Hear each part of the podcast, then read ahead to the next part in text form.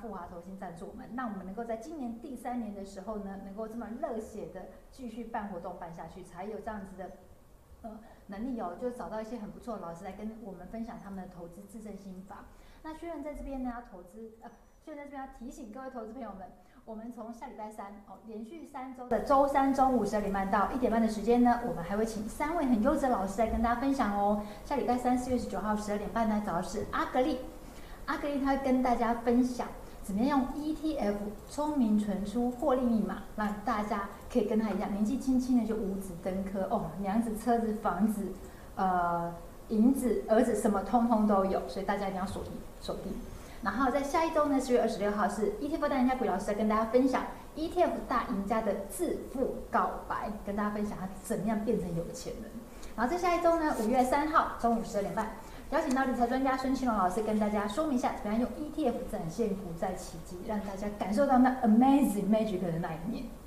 好如果说你还没有报名的话，哎，没关系，我们画面上呢有 QR code，或者是影片下方呢有连接，或者是嗨小编的置顶连接，你都可以点进去报名。报名成功之后呢，我们会提醒你要看观看直播，不要错过。而且最重要的是，你可以抽老师的新书哦。抽老师，呃，像我们这一场呢是怪老师老师，他要送三本书给大家。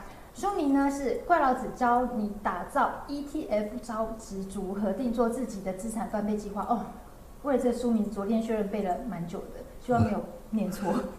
那个很正常，连我自己也 也太长了，而且连我自己都不知道，所以很简单，就叫怪老子的 ETF 的。对，签名书哦，珍藏版。会送三本。那我们在今天直播结束之后呢，就是抽三位幸运儿。那我们会私讯您，也会在 YouTube 跟 Facebook 上面呢公告您的名字。如果说你还没有报名也没关系，你现在还来得及报名，只要点选点选连接进去报名成功之后，你一样可以抽老师的书哦。如果说你今天有问题想要问怪老师老师的话，就欢迎在在我们的。呃，留言处留言，老师会尽可能的回答大家的问题。那提醒一下，如果你问的是个股啦、标股啦什么这种，或针对单一 ETF 类似这种问题的话，那因为时间有限，我们可能就不方便回答这类的问题哦，请大家要见谅一下。好，那我们现在呢，就 OK 吗？大家都还听得到声音吗？速度还可以吗？好哦。相信呢，有在看投资嗨什么频道的朋友呢，对于股债配置呢不太陌生，就是都还蛮熟悉的。那我们这次呢，有一千六百位，呃，应该说超过一千六百位的投资朋友们很热情的在报名哦。然后其中呢，有四百八十三位，将近五百位的朋友呢，就提了问题。那问题呢，就不脱是说，哎，我知道我要做股债配置，那股债配置的报酬怎么样啦？我要怎么样去拿捏它的比例啊？等等的，想要问进阶一点问题。这么有进阶感的问题哦，当然就是要找到全台湾最厉害的精算达人，也就是理财传教士桂老子老师来跟我们分享喽。啊，客气了。对，老师今天跟我们分享，就是说用股债 ETF，然后呢精算被动收入，为什么用精算？因为就是精算达人。啊。好，那我们开始呢就要问难度比较高一点的问题了，是就是费德呢在去年二零二二年的时候，哦，超强势，强力升息了十七嘛，所以在去。殖利率呢，现在带落在四点七五到五帕之间。那现在大大现在大家呢，就是预估说五月可能就是最后一次升息。是。预估终端的那个利率大概是在五到二点二五趴左右。那甚至乐观一点，觉得说，哎，我可能年底的时候就开始会降息了。所以债券因而出现点点价。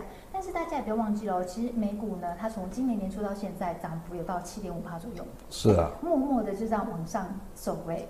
所以投资朋友就想问说，哎。我现在手上有闲置资金，我到底是要买债券 ETF 好，还是股票 ETF 好，还是我就先观望，先保守一点，然后先持有现金呢？现在绝对不是保守的时机了，因为为什么？就债券里面哈，它虽然是有今年有稍微涨上一波，但是去年实在是跌的有够惨的，这也就是连升十七码之后有没有哈？其实。在最那时候是最低点，当然是最好的买点。问题是我们永远不知道 Fed 它到底会会怎么出手，所以以到现在来讲，我常常在讲，就是说，你只要能满足于你现在的值利率，啊啊，等一下，如果我会跟大家好好解释一下，就是债券的值利率，它跟股票的值利率是很不一样，所以我们怎么来看债券的值利率这件事情？那也就是说，现在呢，如果价格跌债券价格跌得很惨，那代表是什么？现在的殖利率就很高。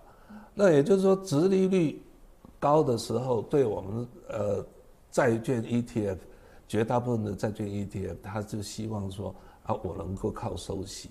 啊，你收息的时候，你的殖利率越高，你的除了利息能够拿的，配息能够拿得更高之外呢，其实，呃，殖利率多少，它也就是一个年化报酬率的概念。所以，现在的债券有没有哈，其实是首选。你这时候呢，买不见得是最低点，但是呢，没有人知道最低点是多少。如果知道，我家借钱就去买了。啊，所以那，所以我常在讲，就是说，你何必去去找最低点？没有人能够知道最最低点，那怎么办呢？你好歹就是先把你能够投入的资金、债券的，我至少分一半，哎，我先占住地盘，之后呢，如果说啊，它再继续跌的时候，那你再继续买，好啊，如果没有的，我看它回去态势不妙，有没有？我们就赶快再把它全部加码，好，那。我我刚刚在讲，就是八成里面的哈是债券，那两成只有那个股票，那里头三成是现金的哦，那等于是说，呃，我的铺钱比率目前来讲是七十个 percent，就是说，如果我有一百万，我七十万是投在股债的组合，然后这个股债组合里面，我债券呢是占八成，股票是占两成，那。那这个部分呢，我主要就是说，为什么会有这样子的配置？因为，呃，这不是一个最好的呃一个配置的组合。我将来会把债券会把它转到股票去。那现金为什么会留着现金？现在，因为我是退休族啊，啊，那个偶尔虽然今天有点通告费可以赚了，但是但是平常的时候我没有什么收入的啊。所以我还要保留现金。至于说年轻人，就不必像我这么保守了。嗯，明白明白。好，不过每个人的呃配置比例也或多或少不太一样。比如说年轻一点的老师，可能就建议他在股债配置比又是不一样的配置，对不对？呃，这个呃，我的观念的话，跟别人很不一样。不是跟别人很不一样啊，是投资学上不是这样讲。投资学上在讲的是说，我的曝险比率就是股债比率，不管你年纪轻，或者是年纪大，风险承受度大，风险承受度高，你的股债比率都应该维持最佳比率。如果最佳比率是五五，即便我现在退休，我的股债比也应该五五。那那要调整。调整的时候，五五你那你这样风险不是很很高吗？对不对？退休族你怎么可以股票也有五成了，债券才五成？那要调整的是叫做曝险比例，也就是说，如果退休不能讲一百万，退休的话？好歹你要一千万啊！如果你有一千万，你想想看，一千万付险比例五成，那也就是五百万呢，我放定存。五百万呢，放股债的呃比例啊，那股占一半，对不对？所以是两百五的股，两百五的债，啊，两百五十万的债，两百五十万的股，然后剩下五百万是什么？放定存。你怎么没有讲说定存那么低啊？绝大多数我每次一讲到这一个的时候，主持人马上讲，你跟我讲说放定存。好会演呢，没有当演员太可惜了。不要，我我跟大家讲，就是说，好，如果你有一千万退休，如果你有一千万退休，人家讲说股债，那你应该股票呃低，然后债券高，所以是不是两成的股票八？如果是八成的债券，用这样的话，那意思是？我有一千万，我要两百万，有没有哈？是投资股票型 ETF，八百万。债券型 ETF，哇，那你那你这样子的话，就是说你的风险会大幅的降低，没有错，但是你的报酬呢，也一样大幅的降低，因为那个股票只有两成嘛，对不对？所以这时候我们不应该是这样，就是我应该维持股股债还是一样最佳比，我的报酬还是要。明白。好啊，因为五五它的那个风险会降低嘛，所以你想想看，就是说我持有五百万的定存，然后五百万呃五百万五五股债，比就我有定存，还比你那个全部都是呃股债有没有没有定存的，我的投资报酬率还要高。我的风险还要稳。嗯，老师沟通的是一个曝险部位，跟年纪倒没有太大关系。是的。取决于你的现金部位是要保留多少？没错，没错。哦，明白。甚至于，如果你年纪轻，你还可以曝险比率有没有超过一？当然就是财务杠杆。这我不是很推荐了哈。但是我们如果说用财务杠杆的话，年纪轻还可以稍微呃大于一啊。对，不过每个人的风险属性不同嘛。就是要做财务杠杆的话，还是要评估一下自己的风险承受能力才可以。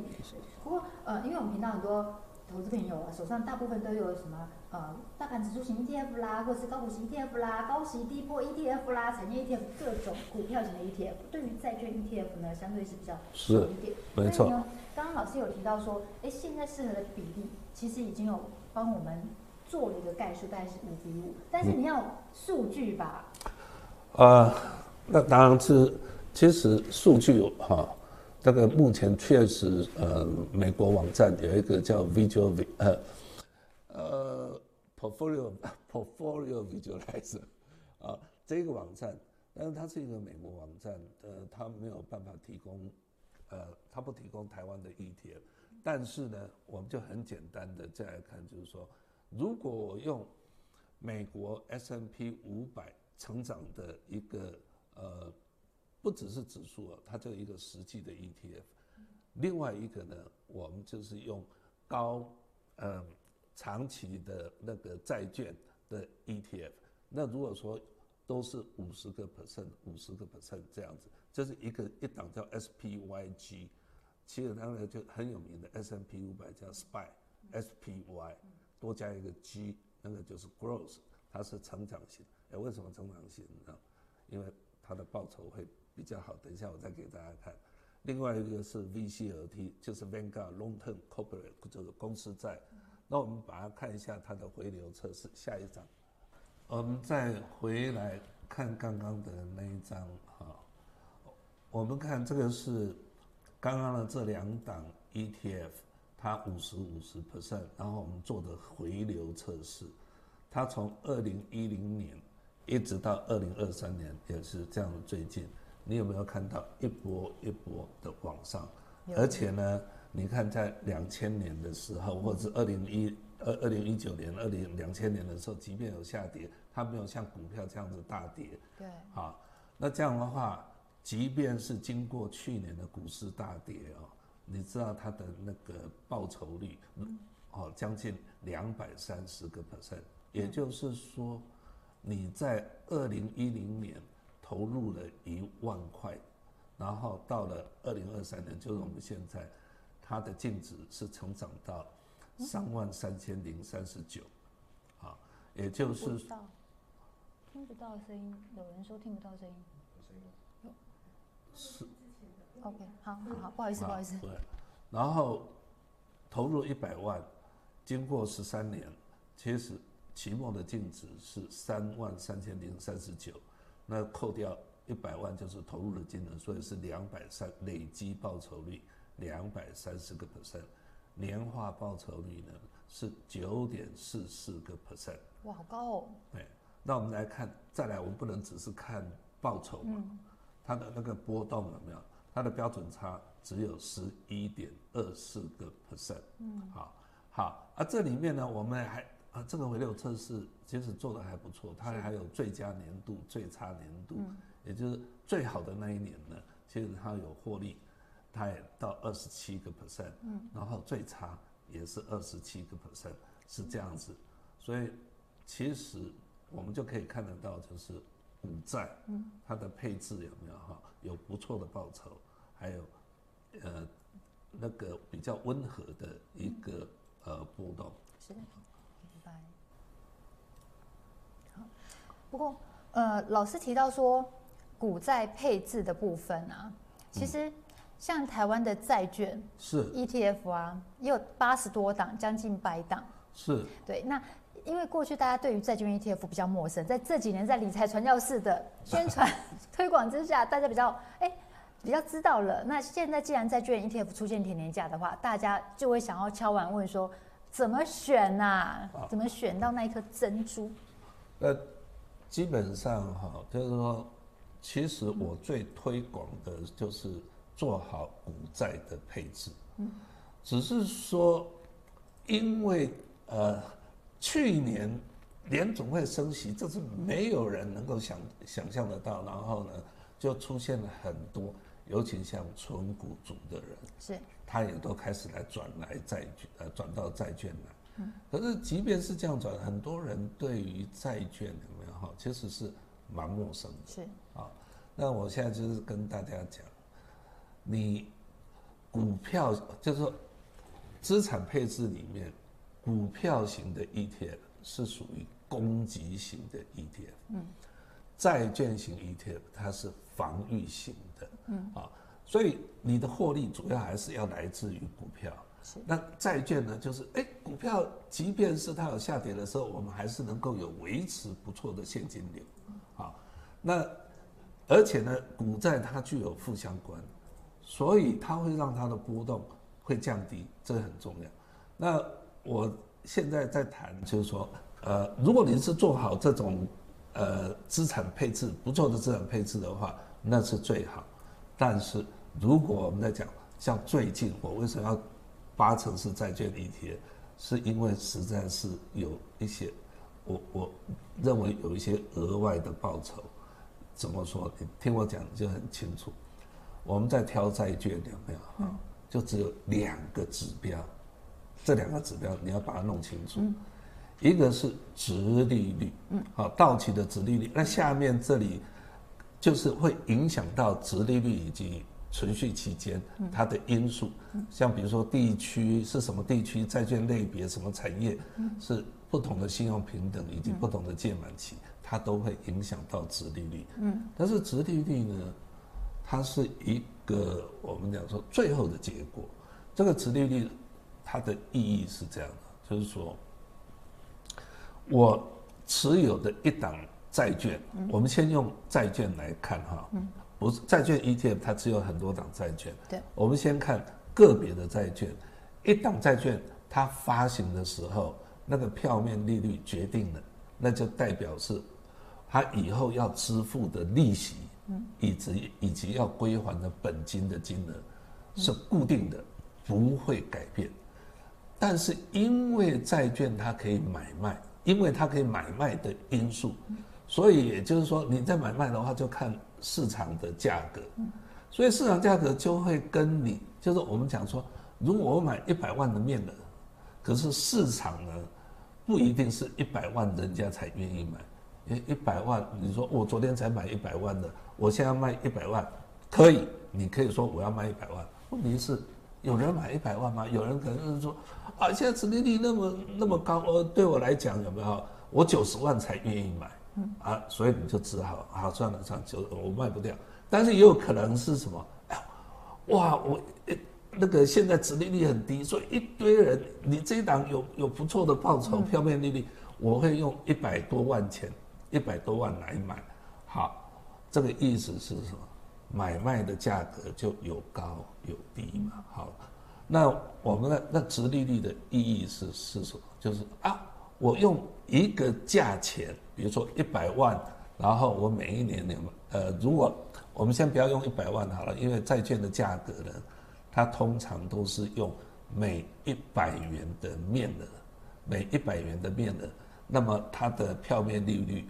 啊，就是契约利率，比如说，我每一百元的面额，票面利率是五个 percent，那也就是说，每一百块一年要付五块钱的利息。如果是十年十年到期的话，那你想想看，我持有这张债券，我是不是能够拿到利息五十块钱？到期以后会拿回本金一百块嘛？啊，好，在这样子。不变的这个本息不变的情况下，如果我的价格是用一百块以下去买，嗯，那这样的话，我的报酬率就会高于票面利率五个 percent 了。啊，如果我用一百块钱比较高的价钱去买，那我的那个呃值利率呢，就会低于票期五个 percent。老师好像有准备简报吗？我们呃，不是没有这个那个简报是等一下，等一下那个是 ETF。好，我现在讲完了这一个有没有？我要讲的就是说，一个很重要的观念。嗯，未来我买一档债券，未来要拿到的本金及本金及利息是不会，就是是不会改变。所以我的价格越低，我的报酬是不是就越高？那也就是说，一个价格决定了。一档债券它的殖利率是多少？这殖利率是说我持有到期哦，比如说这一档是十年期的，我持有到十年以后，利息本金都收回来，我的年化报酬率是多少？就是这个概念。所以如果说你想想看，现在如果有一档那个殖利率有没有哈？是五个 percent，而且是二十七年到期。那意思是什么呢？我现在用这个价格买，二到一直到二十七年，我都能够有五个 percent，每一年五个 percent 的年化报酬率，那这样是不是很好？好，那你刚刚讲的时候，我有没有准备？有。好，下一个我们来看，就是其实就是配息率跟殖利率有什么不同？哎，啊，等一下我再来讲那个存续期间了哈。那个没关系，我们用下一张，我要准备。对，其实这一张，这个就是富华零零七八九 B 啊的一个债券型 ETF，那它的殖利率，到期殖利率，你有没有看到是五点零三个 percent 嘛？啊，也，然后它的平均到期日是多少？二十七点六六。嗯，也就是说这档。债券呢，它持有不这档 ETF 呢，它总共持有两百二十六档，有没有看到成分债券档数？两百二十六档，每一档的到期日都不一样，对不对？嗯、每一档的值利率都不一样，嗯、但是平均起来，它的平均到期是二十七点六六。是。那么它的那个值利率，到期值利率是平均起来是五点零三。嗯。好。如果我们刚刚这样讲说，我买的时候值利率越高。然后期间越长的话，那么我能够锁住长天期的利息，锁住是越长？嗯，所以如果你认为现在五点零是不错的殖利率的时候，你应该买长天期的还是短天期？长天期的。你那个不及格，你应该买长天期。对，我刚刚说长天期啊。哦，长天期。我刚刚说长天期。哦，我听成短天，所以是我不及格耳朵 啊 啊。所以等于是我如果长天期我能够锁住的就更长啊，所以你看它这个到期日二十七点六六零，好，殖利率我们清楚了。另外还有一个很重要的，我们刚刚在讲是存续期间。嗯，存续期间大家都以为是很多人都误解为到期日。嗯，所以你看看它这里有平均到期日是二十七点一六。是，那。最差修正存续期间是一四点八八，嗯，很明显的，存续期间不等于到期日，对，对不对？其实存续期间就是在谈这档债券 ETF，当以后殖利率如果下降一个 percent 的时候，嗯、我的债券 ETF 会涨多少？嗯哼，啊，这里是十四点八八，对不对？所以相当于十五年嘛，好，我们用十五年差不多，意思是说，值将来联储会殖利率如果下降一个 percent，我们大概可以预估这一档一天它的价差不是配息，价差会涨十五个 percent。所以这是为什么现在是一个买点，就是说，呃，现在的价格相对低，我现在可以赚的是它的殖利率的部分，那等到说降息的时候，我赚就资本利得的部分，这为什么？是，现在是那种有天天价没有没有错，哈，这个是完全正确。但是我还是要稍微讲一点，不要只是看到价差有没有哈，就那么就就那么高兴，因为是什么？你把它卖掉以后，你的金鸡母，它会下蛋的金鸡母就被你宰掉了，对不对？所以我的意思其实是说，你还是要顾到股股票的部位，股票才是真的攻击性。只是说你这时候可以多买一些，呃七八九 B 这种债券型 ETF，等到有一部分是当那个有价差，我刚刚忘了，其实有。债券，我们讲说债券有没有哈？你只要持有到期满，是，我本金都落袋，其实你不会有，你就不会有亏损的问题嘛，啊，但是问题就是，就是说你如果说要持有到期满的话，你这笔钱，你就必须是闲钱，是啊，所以我们来看这个投投资债券的话，也不要忘了，因为它是会有波动，但是我只要。本金，呃，就是利息、本金到期都 OK 了哈。嗯、那我们再看，就是说，那另外一个是，呃，攻击型的啊，啊，这个是我们攻击型还没有谈到，就只是说这股票的部位啊，嗯、是这样子。嗯，明白。而且老师今天提的七八九 B 的话，它其实是 A 三等级的成分在组成的一档债券 ETF。哦，对，啊。刚刚我有点跑。二十年期长天期，老师刚刚有说，现在是投资长天期债券。他这一档有没有？好，它是长天期的，而且这啊，我刚刚里头讲忘了讲一个，是说，呃，你投资债券最怕被人家倒债，对不对？对啊。好，所以呢，所以很多殖利率更高的是什么？是那个什么新兴市场债。对。啊，因为它的债性不好啊。啊，你想想看，这个是如果都是 A 等级，投资等级有分 A，好一个 A 到三个 A，还有 BBB 等级的，然后七八九 B 它是 A 等级的，是，殖利率有五点零三，对不对？不错，哎、哦，其实跟高股息 ETF 差不多哎，还有，而且最重要的是债券 ETF 它的息都还蛮稳定的，高股息 ETF 毕竟还是会有一些没有错。啊。然后我们今天就也有很多人，像现在因为利率高，也有很多人就就讲，哦，那我直接买债券的，没有？好个别债券哦，千万不要，因为为什么？即便 A 等级的，它的那个呃违约率很低，是，但是违约率低是什么？是你持有很多档债券的时候，违约率才有意义。如果你自己去买，你没有那么多资金，你只能买一档、买两档，啊，即便违约率很低。但是你运气不好，就买到细谷银行，啊，那你就是百分之百。所以呢，要投资债券，要才要买债券 ETF，因为它持有两百二十六档，你现在看它的那个信用风险有没有哈，就不会那么过度集中，就会分散掉。没错，而且五趴就是真的还是蛮稳的，不要小看这五趴，它就蛮适合什么样类型的人呢？哦。那个什么类型的人呢？比如说像老师这样子的，喜欢钱的人。喜欢，我基本上是这样的，稳健型的投资者，呃，或者是趋向保守型的投资，他当然可以买。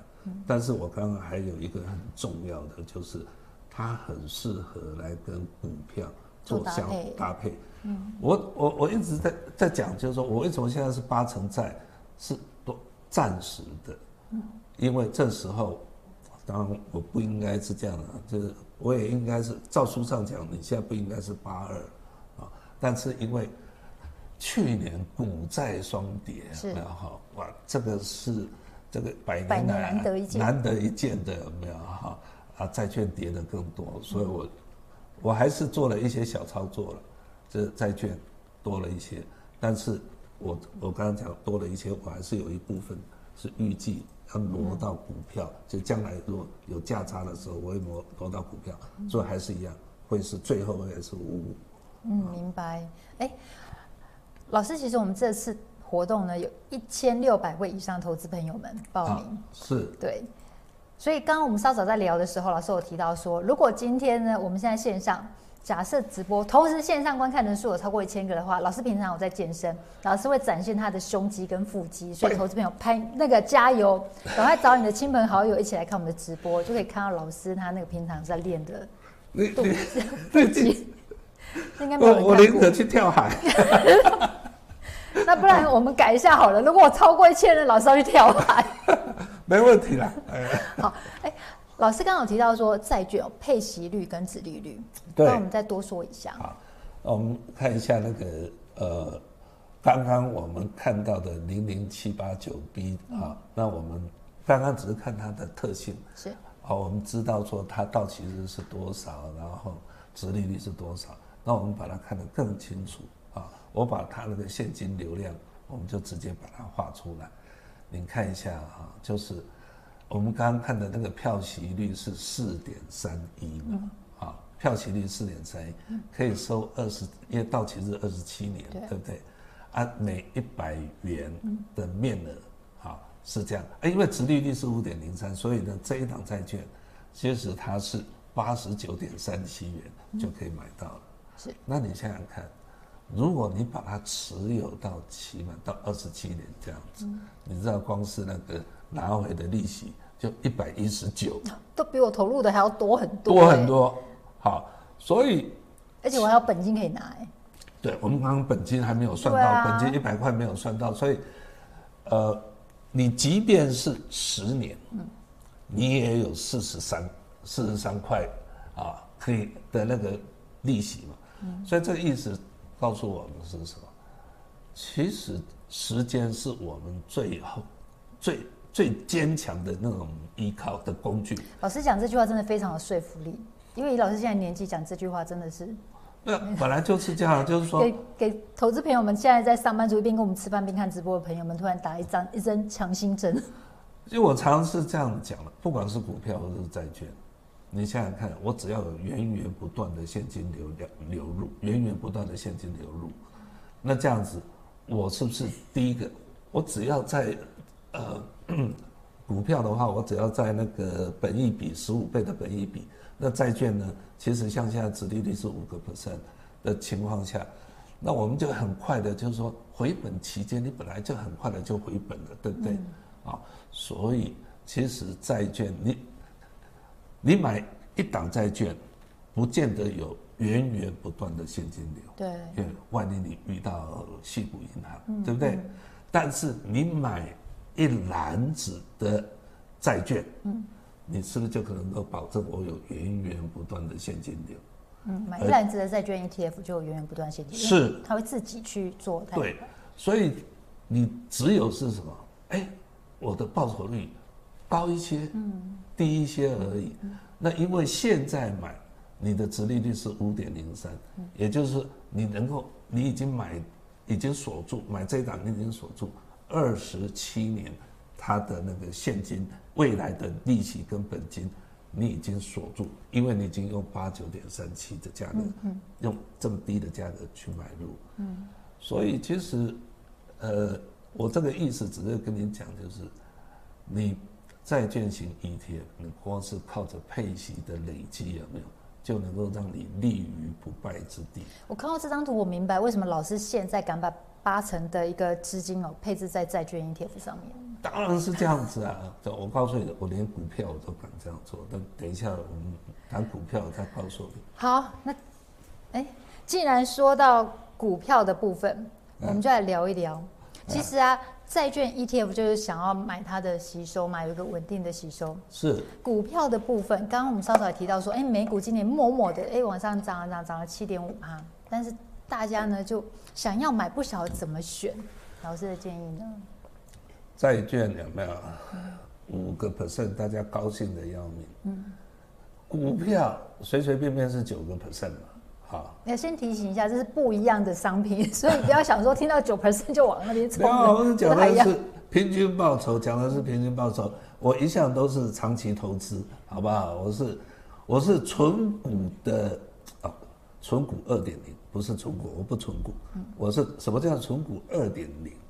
就是纯 ETF，嗯，好，好，呃，买股票型 ETF 是非常简单，你只要去调市值型的就好。嗯，是为什么？什么叫做市值型？就按照市值来排名。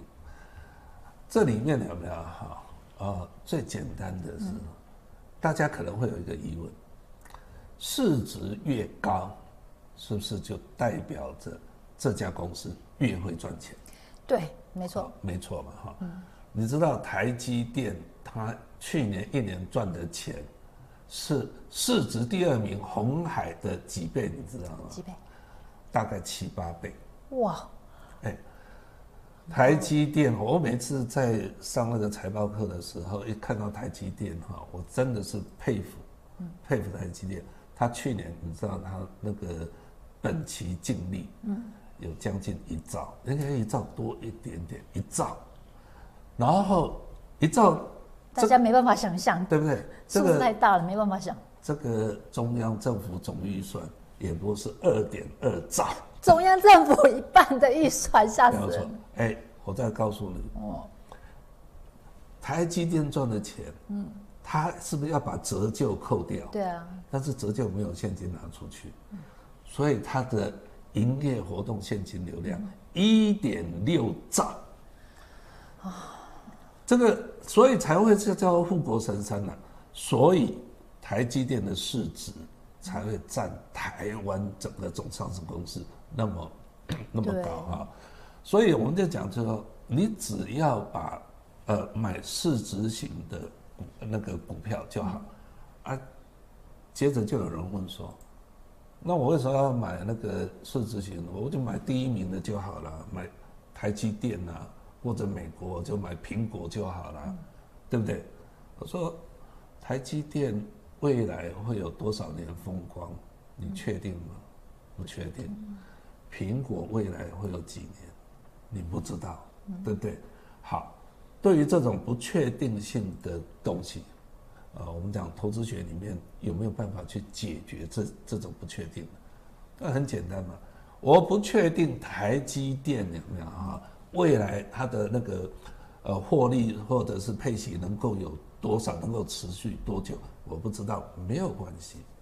那我可不可以买台湾啊那个一前一百名那个所有的那个市值最高那一那一百名？那也就是那一百名是不是每一个人都很赚钱？是，既然是每一个人都很赚钱，只是有的人多，有的人少。那而且呢，都是前几名。所以你不是第一名，你退下来就是变成第二名，变第一名。嗯，所以你很简单的，你只要买市值型的 ETF，嗯，啊，然后接下来每次讲市值型的时候，我买台湾的市值型什么零零五零啊之类的，嗯，啊，完了，这个富豪的场子怎么可以讲？对 吧？哦，高息低波零零七三一，去年绩效很好，是第一名哦。没有啊。我我想那个谐音七三一去散，你就散掉一些灾难，所以他去年绩效不错。没有，我只是在讲，就是说你买台湾的那个市值型有没有？就有人就问，哎呀，那个现在共军这样子演习有没有？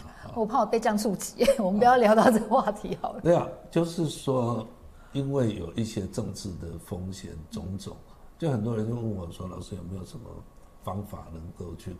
个分就是说，把这些风险把它去掉。嗯、说很简单的，你就买全球的就好了。嗯，全球的市值一样，全球市值，啊，全球市值呢，台湾买不到，好，所以现在看起来是是这样。台湾虽然买不到也没关系，我常常讲说，那我们买一些替代的嘛。嗯，其实美国的那个股市大概占全球的六成。嗯。所以你只要买美国的市值，等于是买到了全世界有没有六成，啊，所以有的时候我我买美国的市值是是不错。那我因为我们身在台湾嘛，是啊，其实也可以多少也加一些台湾的那个 ETF，因为我们比较熟悉了，啊，那我们来看就是说，如果是全球目前有没有哪一些可以挑选？啊，不是，呃，美国啦，美国有没有哪一些可以挑选？美国的市值型其实是最典型的，就是 S M P 五百，啊，这 S M P 五百像那个我刚刚一开始讲那个 S S P Y 有没有哈？这这一档就是，那哎，富华的这一档零零九二四呢，它是更积极一些，怎么说更积极呢？就把市值里面呢，呃，非成长型的把它过滤掉，嗯，我只留。会成长的，那也就是说，它的那个获利会更好，啊，真的是这样子吗？那因为呃零零九二四好像还没开始，四月二十六号挂牌上市，哦，四月二十六才要挂牌，对，所以那天就可以进去买了。然后如果定期定额的话，那天也可以有有三家券商可以合作，那这样可以配合可以购买。那我们就因为还没开始，所以我们也不知道它绩效是怎么样嘛。不过也还好嘛，我就是说，哎，SPYG 有没有哈？这一档追踪的是同样一个指数，是。所以我们一样，我们只要看 SPYG，好，那跟 SPY 这两个同样的公司，所以费用率应该都差不多啊。SPY 那个红色的这一条线条呢，就是 SPY 的那个呃叫做万元绩效图，是万元含息的绩效图，所以你看它的哦，从二零零三年到现在也等于是二十年的期间，那个 SPY 呢，也就是 S M P 五百，其实它累计报酬率不错，五百五十三个 percent。也就是说，你投资一百万就会变成五百五十三万哦。哇，高啊！但是虽然是高，二十年，二十年，所以它的年化报酬呢是八点九个 percent 啊。那 SPYG 呢？多少？九点五个 percent，它的累计报酬率六百一十二，真的很不错哎。那不错，嗯，不过我抓这一档的线图啦，就 SPY 跟 SPYG 两档的话，真的要长期投资，那个绩效就会自然的浮现出来了。任何应该 应该这样讲，任何不管是股票型资产或者是债券型资产，这个都是具有风险性。嗯，那你长期投资持有的时间越久，嗯，你的那个获利就会越稳定。投资要弄清楚。投资跟投机很不一样。嗯，投资要学企业家。嗯，我看了一个标的，一个产业，我把钱投进去，然后前几年有可能亏钱，但是之后赚大钱。台积电也是一样。你看红海那些企业家，他们在投资的时候，他们会不会想说，我投资了一家厂，然后整天看有没有人愿意出更高的价钱把我买走？没有。那些企业家就是我买着放着，嗯，或者像华伦巴菲特不是也一样吗？嗯，所以我觉得如果你是在做短短线的话，那个都是投机行为，别人不知道，我敢讲这样啊，那个投资投机的行为。那我们看好标的，其实你很简单，我持有的像美国，如果 S M P 五百。那种 S S 像 SPYG，你把它看一下，一定是什么苹果、苹果、阿妈那种那种超级会赚钱的公司。等到它万一如果是呃股价或者什么大跌的时候，这么好的公司有便宜货，你为什么不捡？等到景气起来，会赚钱的也还是这几家公司。嗯，所以的概念有点像是呃，大家很熟悉，比如说大台湾的大盘指数型 ETF，假设我五十档好了，是。对五十档里面呢，其实不是每一档都那么的会赚钱，我可能里面赚钱只有二三十档，是，所以零零九二是直接就帮你挑那二三十档会赚钱的，把它变成一档美国标普成长 ETF，不是会赚钱，这个成长成长成长。会赚钱，只是代表是说获利。中华电会不会赚钱？会赚钱，它的获利会不会成长？不会成长，因为为什么？你是靠打电话，就是这么多人打电话，嗯、对不对？所以台积电会不会成长？你只要看着它的那个晶圆厂有没有一家一家的盖，嗯、如果一家一家的盖，那它的营收就会越来越多。明白？哎，老师有投资朋友在问说，零零九二四不配息，实在很可怜呢。啊，拜托好不好？这个就是我我们在讲说哈，配息这件事有没有？啊如果说有配息，你拿的配息，你要请问你要放哪里？把它花掉吗？还是说放存定存？如果你把它花掉，你存定存，你就没有复利效果，啊，也就是说你将来的力道就会比较小。投资看的是总报酬，所以很重要的就是说，如果说你需要现金，哎，那个我股价涨了，你不能自己卖吗？你卖掉一股，就算是你卖掉把现金拿回来，有没有哈？都比你就是你剩下的净值都比你那个会配息的还要高，那你要选哪一个？嗯，我说有两档，一档它涨它会涨，一档它会配息，会涨这么高，但是它不会配息。一档是这样的，但是它会配息。但好，那我就算是涨这么高的，我卖掉一些，我剩下的的钱都会比你那个会配息的还要高。这两档你要选哪一档？因为配息其实就把你的钱，就是它本来要往资本利得的方向走的部分，它直接把它拿出来配给你的，所以它自然就少了比较多的资金再往上冲。没有错。所以其实投资有没有哈？这个我讲了很多次了，投资不是看配息，是你要看的是总报酬。明白，明白。要配息，自己去卖股不就好了？老师，那我们讲了就是这些美债 ETF 啊，还有美股 ETF 投资的一些呃优点呐、啊，还有就诱因之后，我们要留意一下，就是有哪些风险要注意呢？哦，其实我们在讲说投资有没有哈？呃。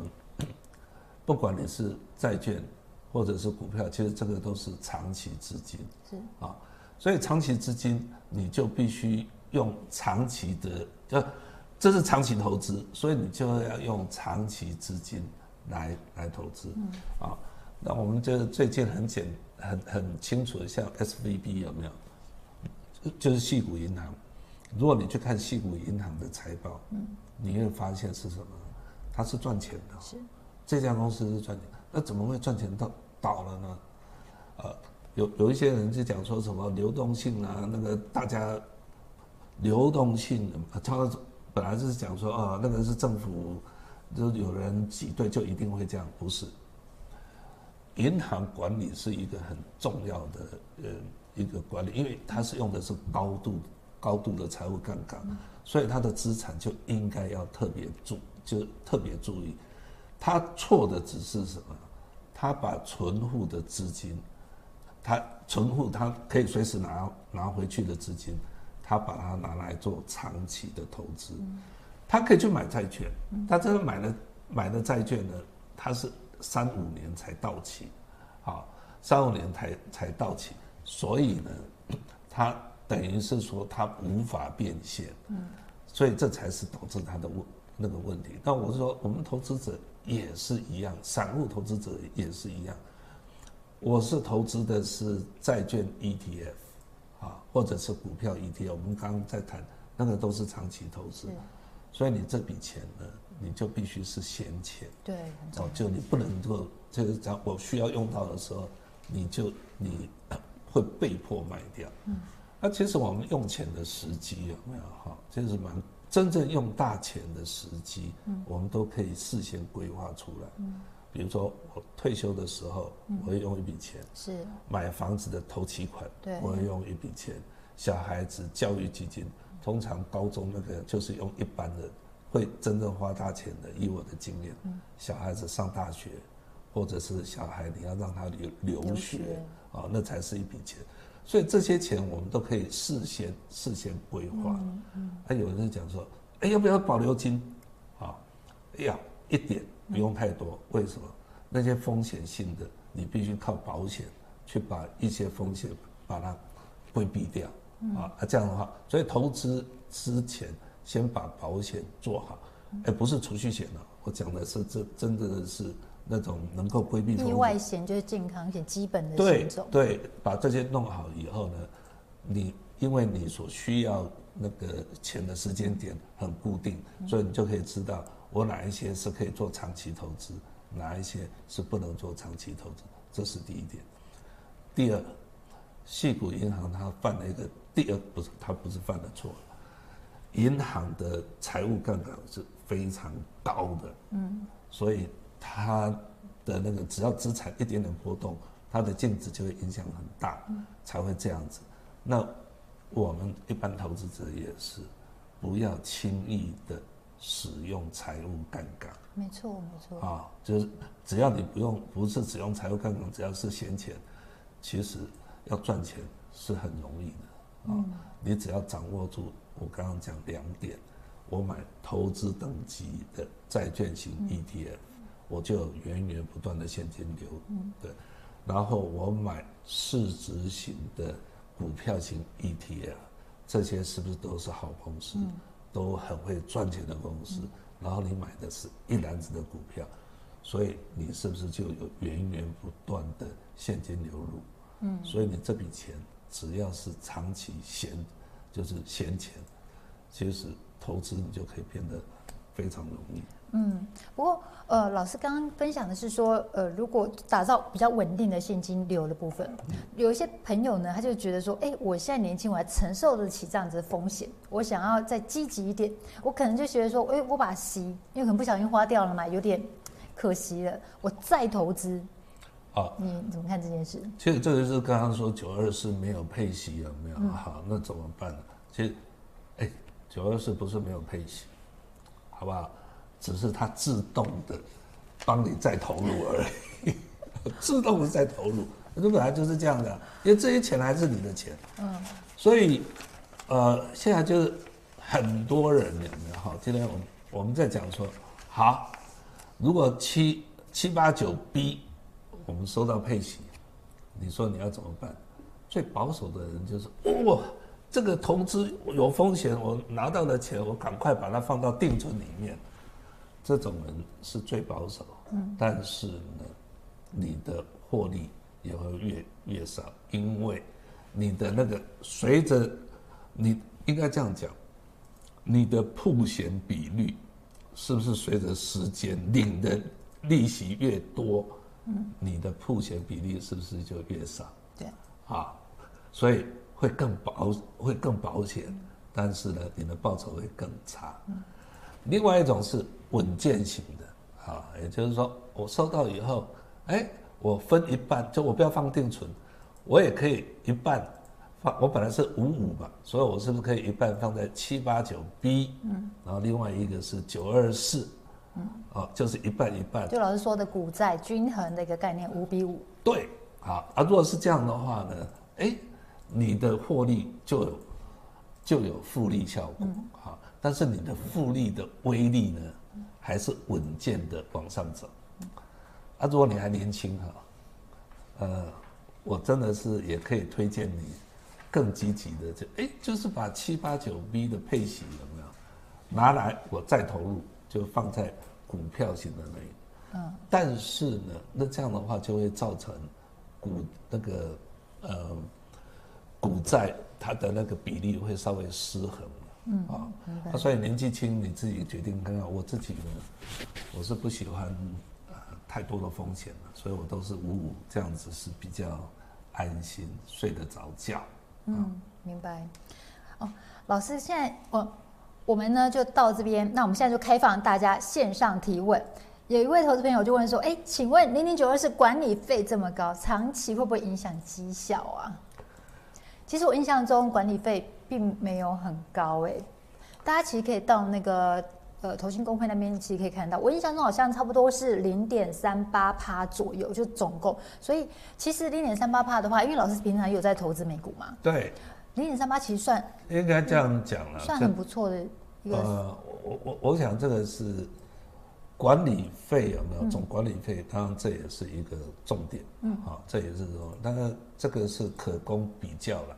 那以目前来讲，我们其实管理费有没有？不是只有经理费，还有保管费。嗯啊，啊，当然这个是你要，当然我们可以去比较一下管理费是多少。但是我相信，就是这个这是一个竞争市场。嗯啊，那个如果说它差太太多的话，嗯，会变成就大家就不会就不会去买啊。这个我我我不是富华的的人。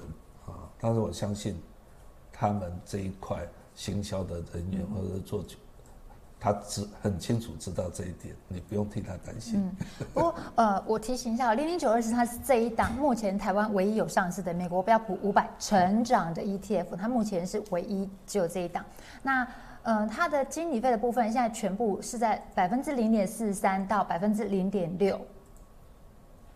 经理费加保管费哦，这是经理费加保管费的部分，不好意思，默契还不太够，所以经理费呢是零点三五到零点四五，管理费的话是零点零八到零点一五，所以总共来讲的话，全部的费用是零点四三到零点六。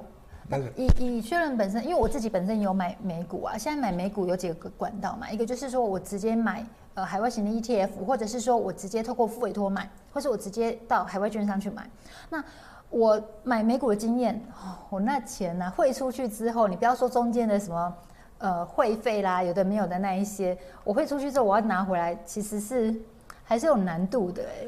没有错了，其实我我我自己也我自己虽然是有买那个，我虽然是有美国券商，但是我不多。嗯、但是因为现在美股有没有哈，它的那个不一一样的哈，就是说，呃，我是觉得在台湾这边应该讲说，S S M P 五百的 ETF 也是有了啊啊，反正呢你。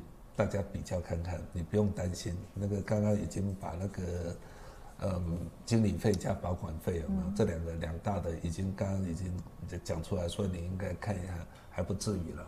对，而且呃，会比付委托来的便宜。哦，付委托这件事情有没有哈？其实呃，常常对付委托它还有手续费啊那一些。对，虽然说现在呢有一些付委托的价格门槛是低的，但是。嗯呃，我觉得应该还是会比刚刚说的零点四趴左右来得高一些，这是大家可以去思考的这个面向。嗯、而且要大家问一下问题。好，有，但其实有投资人在问啊，就是我们刚刚提到的，不管是美债 ETF 或者是美股 ETF。但是在台湾其实很方便，都是直接台币计价，台币可以买。嗯，对他们就是担心的就是汇率风险。OK。对，汇率风险这个是很简单的事情，就是说只要是投资美呃国国外的资产都会有汇率问题。嗯。但是汇率虽然是有波动，那它的当然它不会有复利效果。你今年啊三十二十二二十七这样波动，十年后也是一样这样波动，但是你的资产呢？它如果说是像刚刚九个 percent，那是不是七年就是翻一倍啊？嗯，对不对？啊，翻九点五啊，那个大概七年翻一倍，你的投资报酬率是不是就一百个 percent？嗯，这意思是说，当你七年以后那个汇率的波动有没有？你还在意吗？啊，更何况，汇率它有时候会会会让你的资产下降，但是它也会让你的资产上涨，所以没有一定是绝对差或绝对好，嗯。啊，所以你只要维持中线，然后很很重要的一点就是，你应该去寻找资产会成长的，会成长的资产，会比你的汇率波动还要重要啊。所以，再再来，你只要透过定期定额，嗯，所以你买到的汇率有时候高，有时候低，嗯、所以你买到的是汇率中线，嗯，哦，这也是一个，嗯、呃，要规避汇率风险，还还有就刚刚这七年啊、哦，这个还是一样的，你你只要是这笔闲钱，前面呢虽然是有汇率的那个波动，嗯，但是。一开始影响比较大，但是到最后你的资产慢慢升高的时候，它的影响其实就不是很大。是，其实这次有投资朋友在问说，哎，债券 ETF 它适不适合定期定额？呃，当然是也是一样，任何资产，嗯，即便它是平的，都适合定期定额。因为为什么？就所谓定期定额是说，它是主要是针对上班族嘛，嗯，我的收入是固定的，嗯、对不对？所以我我有薪资收入，我就把钱拿去定期。那即便它波动比较小，你早投入早投入一点，你就少早一点享受货币的时间价值，投入的时间价值。所以任何资产没有所谓的我适不适合做定期定额，任何资产，即便定存也是。如果你要投资定存。你是不是也是有钱就投入，你利息就早赚，对不对？嗯，只是它利率很低而已。所以债券 ETF 适合定期定额，然后也不需要去管说，哎，Fed 是要升息啊、降息啊什么，就不用。当然都不用，你就会拿，你就会。得到平均成本。好，那还有一题就是来问我们的干妈富华投信的，这不是买题哦，这真的有人提问的。他是说复合式母子基金呢，它适不适合长期投资？所谓的复合式母子基金，母母基金呢，就把它想象成是一个比较稳健型的一个卫星资产，子基金呢就等于是他的小孩子比较积极，就比较爱玩那一种，所以它是算核心资产。所以当你子基金有获利的时候，其实你就可以停利，然后回到母基金里面去当做 parking 的一个。停泊的港口。哎，这也是一种方式了啊。虽然我我自己不是这样做，但是这种方式也是听起来是一个不错的一个调配的方式，嗯、就是我一个稳重，一个是呃长呃应该讲说积极，一个是保守。是啊啊，就是这边钱拨到积极这里，然后赚到钱有没有？我就赶快 再放回来啊，呃，会比较稳定，但是整体报酬会稍微差一点。嗯，明白。哎，老师，我觉得投资朋友对你很好，因为刚刚说线上人数如果一千个人的话，老师要跳海，到目前没有，大家再加油。想不想看老师跳海？想的话，赶快找你的亲朋好友，赶快开给全公司同事，每个人请他开手机划一下。还有没有？看一下哦。他说：“哎，会不会到时候零零九二四买贵了，怎么办？”什么叫做买贵了？啊、哦，你你讲的是不是折溢价的问题？可是他是说啊，就是将来配息降息了，哎，所以他就是要把债券的资本利得转去买九二四。哎，那降息的时候，股票那时候也是涨啊，拜，所以会不会到时候涨了就是等于买贵了？啊，等等等等等等啊，我们来看啊，就是说什么时候会升息？这一次升息是因为通膨有没有哈？是一。很大，为了要解决通膨，所以这个是比较特殊的。一般来讲，有没有哈？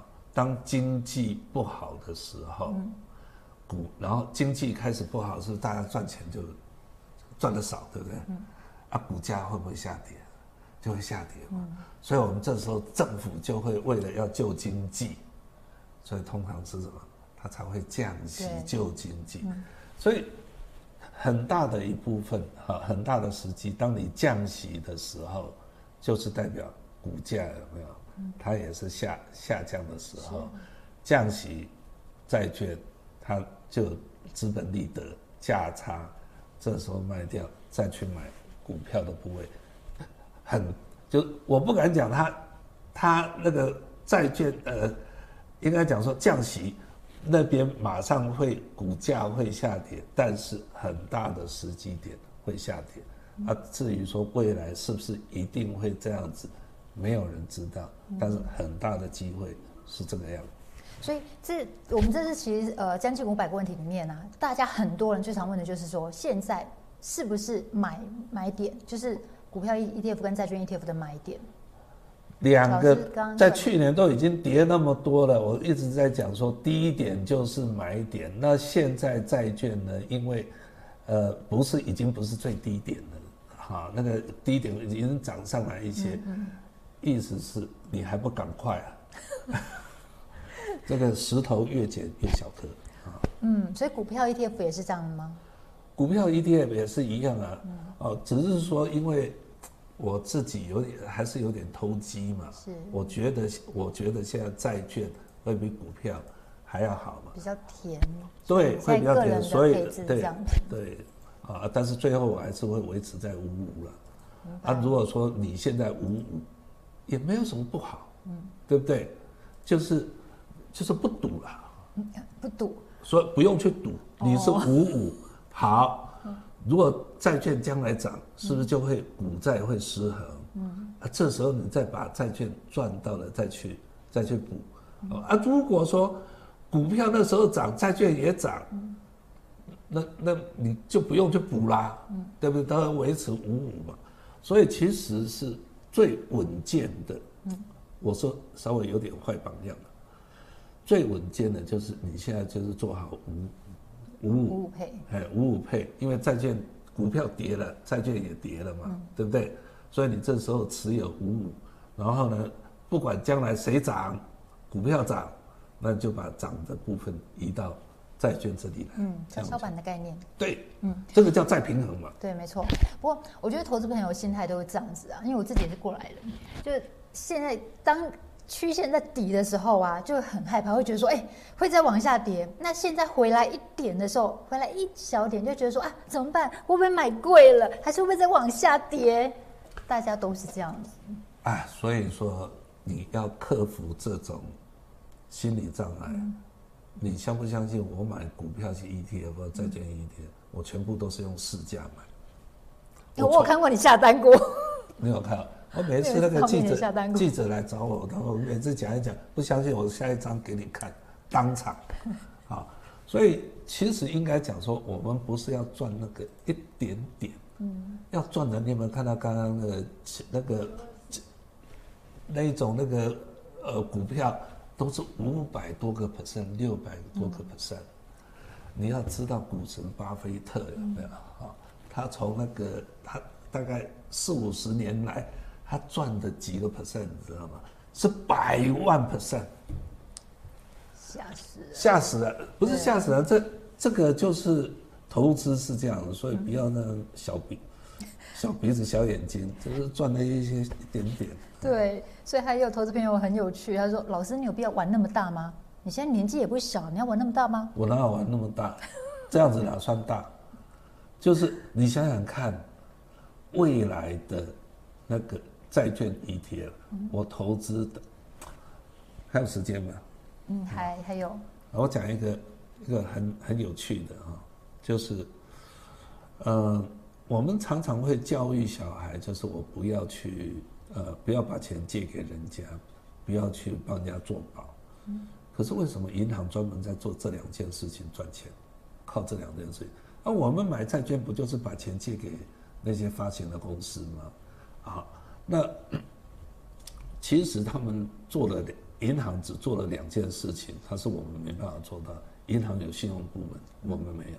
第二，银行即便有信用部门，它经过信用考核以后，它还是有可能会遇到违约的。所以银行不会只把钱借给一个客户，它会借给很多个客户，那叫什么？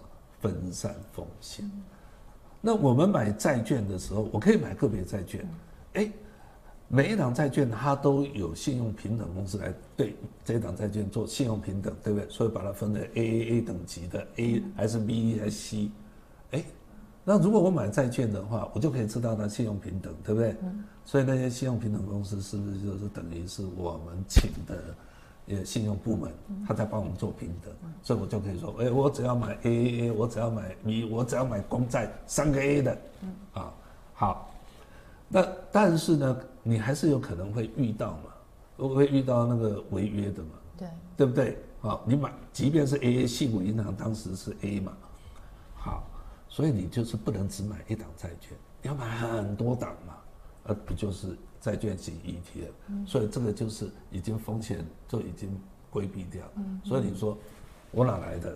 我哪来的那个玩很大？哎。债券 ETF 现在有殖利率五个 percent，我就可以已经知道说，我未来能够拿到的利息跟本金是多少，这是确定的。嗯嗯，明白。这样叫大吗？老师刚刚有举那个零零七八九 B 的例子哦，就是这一档呢，现在是五三点三五五点零三五十三点三五元。他说，哦、对，他说现在，但你刚刚提到债券价格是八九点三七，他说差别在哪里？哦，不是，嗯。八十九点三七是每一百元的价格。是，那七八九 B 它有很多档，它有很多的市值，对不对？嗯。啊，它的总资产，然后除上对外发行的的收益权单位数，才是它每一档的净值。所以这两个是不一样的啊。这样子。有没有听懂？很清楚。很清楚。好，然后还有投资朋友问股债 ETF 怎么配置？那如果说你错过前面的画面的话，你可以稍后的时候再到我们投资嗨什么的 YouTube 频道里面再去看直播影片就可以知道了。老师在前面其实都有做一个蛮清楚的说明。然后还有说，哎，老师公司在的除夕基准日比除夕日还要晚，这是为什么？不是，为什么？嗯。这个很长是不是？不是啦，这个定义不一样，本来就不一样。其实其实应该是说，他们都有一个评价日，然后再来也会有一个除夕日，嗯，啊啊会，然后除夕日就已经决定的是最后申购日，嗯，完了以后才会有一个我配息配发现金的那个日期。好，所以会有这几个时间点，啊，这个就是你总要先评价，然后你才可以知道我要配多少钱，配多少钱你也知道说我什么时候，呃，这时候买你就能够拿到这配息嘛。完了以后你也不是说配息那一天你的钱就要发给你啊，啊，这是规定的，嗯，啊，所以就有三个日期，但是有差吗？没有了。拿到息最重要。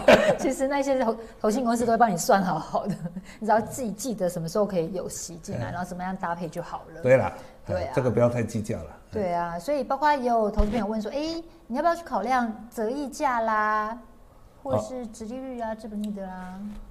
我刚刚讲了很多都是殖利率，嗯，我一都没有考虑到所谓的折溢价，对不对？嗯，折溢价重不重要？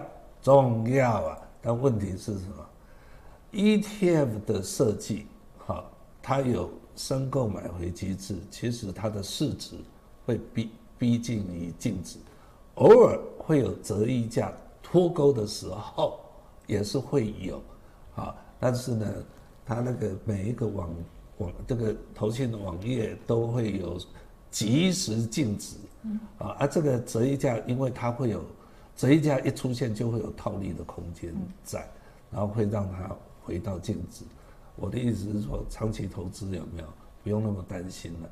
你要买的时候，你只要去看它现在折溢价的状况。如果说是溢价太多，是这时候不要去买就好。然后过一过一些时候，它就会回来。你觉得大概多少比例算多？百百分之多少？大概零点几个 percent 吧，零点，通常大概零点二、零点三有没有？所以超过零点三就算多吗？对，反正你去。他们那个都有线图，嗯，净值的线图，市价的线图，你去看一看，不会差很多啦。嗯，明白明白。好哦，那很多投资朋友问说，ETF 啊，发行眼花缭乱啊，怎么样在有限的资金里面做出完善的投资规划？太广了。太广了，因为其实可以参考我们前面提到的，哦，如果不晓得怎么样选的话，老师有提到说股债再平衡就是五比五的概念。那老师有举了两个例子哦，一个就是零零九二四，另外一个是零零七八九 B，大家也可以做一下功课研究一下。就是简单的，如果你想要股债配置的话，也不要太多，因为有时候管理起来反而蛮麻烦的。没有错啊，就是因为 ETF 它已经都帮你做分散风险，嗯，而且 ETF 有没有哈？它就是一档基金，然后投信呢，那那个资产也是属于受益人的，所以其实基本上没有太多需要太多分散风险的。嗯，明白。好，我我们的问题应该都回答的差不多了。谢谢各位投资朋友们跟我们一起观看今天的股债双存达到喜利双收的四堂课。老师最后不要小小帮我们总结一下。总结啊，就是很简单，赶、嗯、快买就对了。现在因为。因为哈，现在确实是殖利率高了啊，啊股股票呢现在也还算是不是低点，但是也是一个合理的价格。其实你怎么看是不是合理价格？你只要是看它的那个整个波动，然后看它的趋势线。你如果去看趋势线，你就会发现去年的哈，它那个大跌的那一那一段，它只是修正而已，嗯，跑得过高。修正还没有真正下来，所以现在买的价格还算合理。嗯嗯，明白。所以现在就是一个布局的好时机。对，然后做好，确实做好股债配置。嗯，明白。不过也是要考量一下自己的风险，最重要的是你投资前一定要做好功课。这当然啦，这个就是投资有没有哈？嗯、我我个人都是这样认为哈，嗯、就是说，在你没有弄懂之前。嗯不要随便进去，呃，那个，因为这个股票市场有没有哈？它是涨涨跌跌，你没有把握可以获利之前，不要进去，把它弄懂。所以把这个投资理财学好是一个。